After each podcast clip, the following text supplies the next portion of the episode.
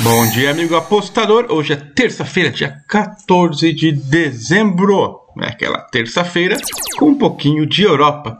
Essa temporada a gente vai é, já está caminhando para o final, né? Claro, do ano.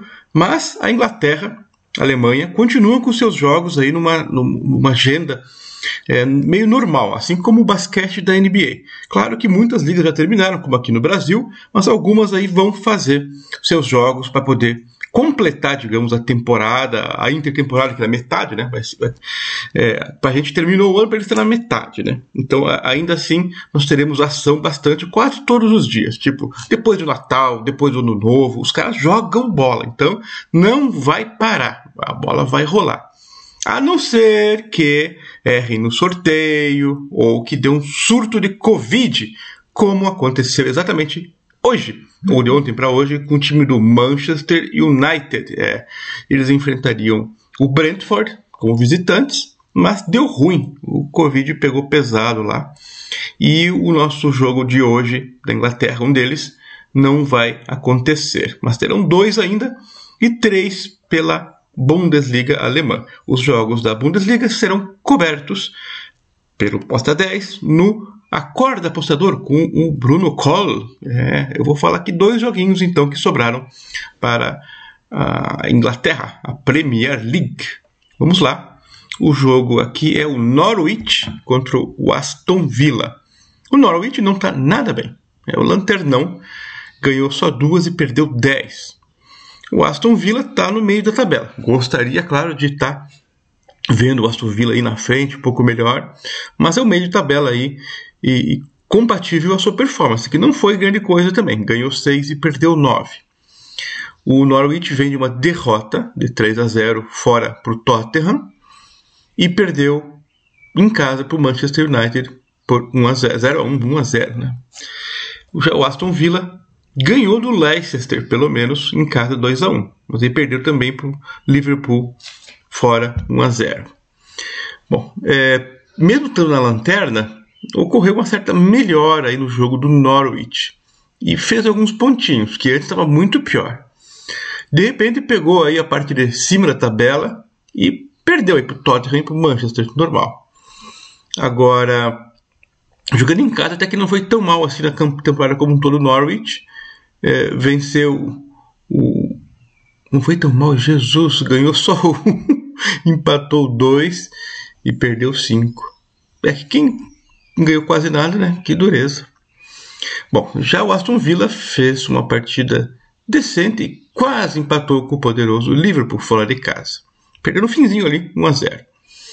E esse meio de tabela a gente já falou que não é grande coisa para o Aston Villa, um time que se acostumou a, eventualmente a disputar aí do, do oitavo, sétimo lugar, nono. Então tem espaço ainda para melhorar. No papel, a gente entende que o Aston Villa é um pouco mais forte tecnicamente, até um time mais organizado aí que o Norwich. Porém, porém, porém, nessa partida eles têm muitos desfalques. Olho nisso aí, jogam fora, tem desfalques.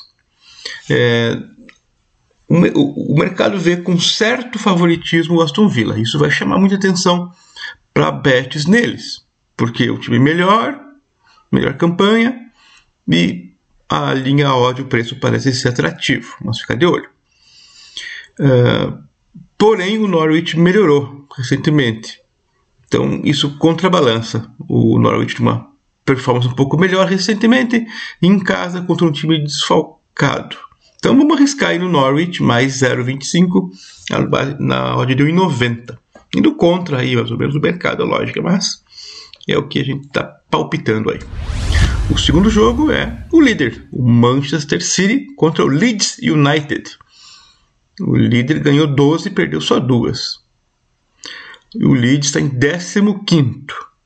Ganhou só 3 perdeu 6. Empatou muito, empatou 7. E era o time né, do ataque, o time da emoção. E de repente empatando tanto. Mas são aqueles empates, né? 2 a 2 contra o Brentford, perdeu para o Chelsea 2 a 3 Então, não é que empatou muito que joga para trás.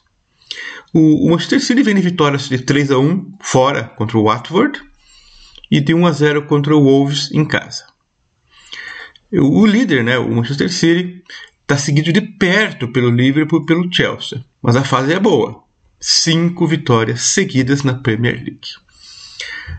Bom, o time poupou seus jogadores na rodada final da Champions, porque já havia se classificado em primeiro lugar no grupo, que tinha também o Red Bull Leipzig o PSG do Messi. Messi, Neymar e Mbappé, né? Não pode esquecer que é um trio hoje em dia. Bom, o time do Manchester City a gente dispensa comentários de tão forte que é, bem organizado, bem montado e cheio de talentos. Já o Leeds, todo mundo esperava uma grande temporada depois do que fizeram no ano, na temporada passada. Mas não está acontecendo isso não. O time está decepcionando. Muito empate, a gente já comentou, né?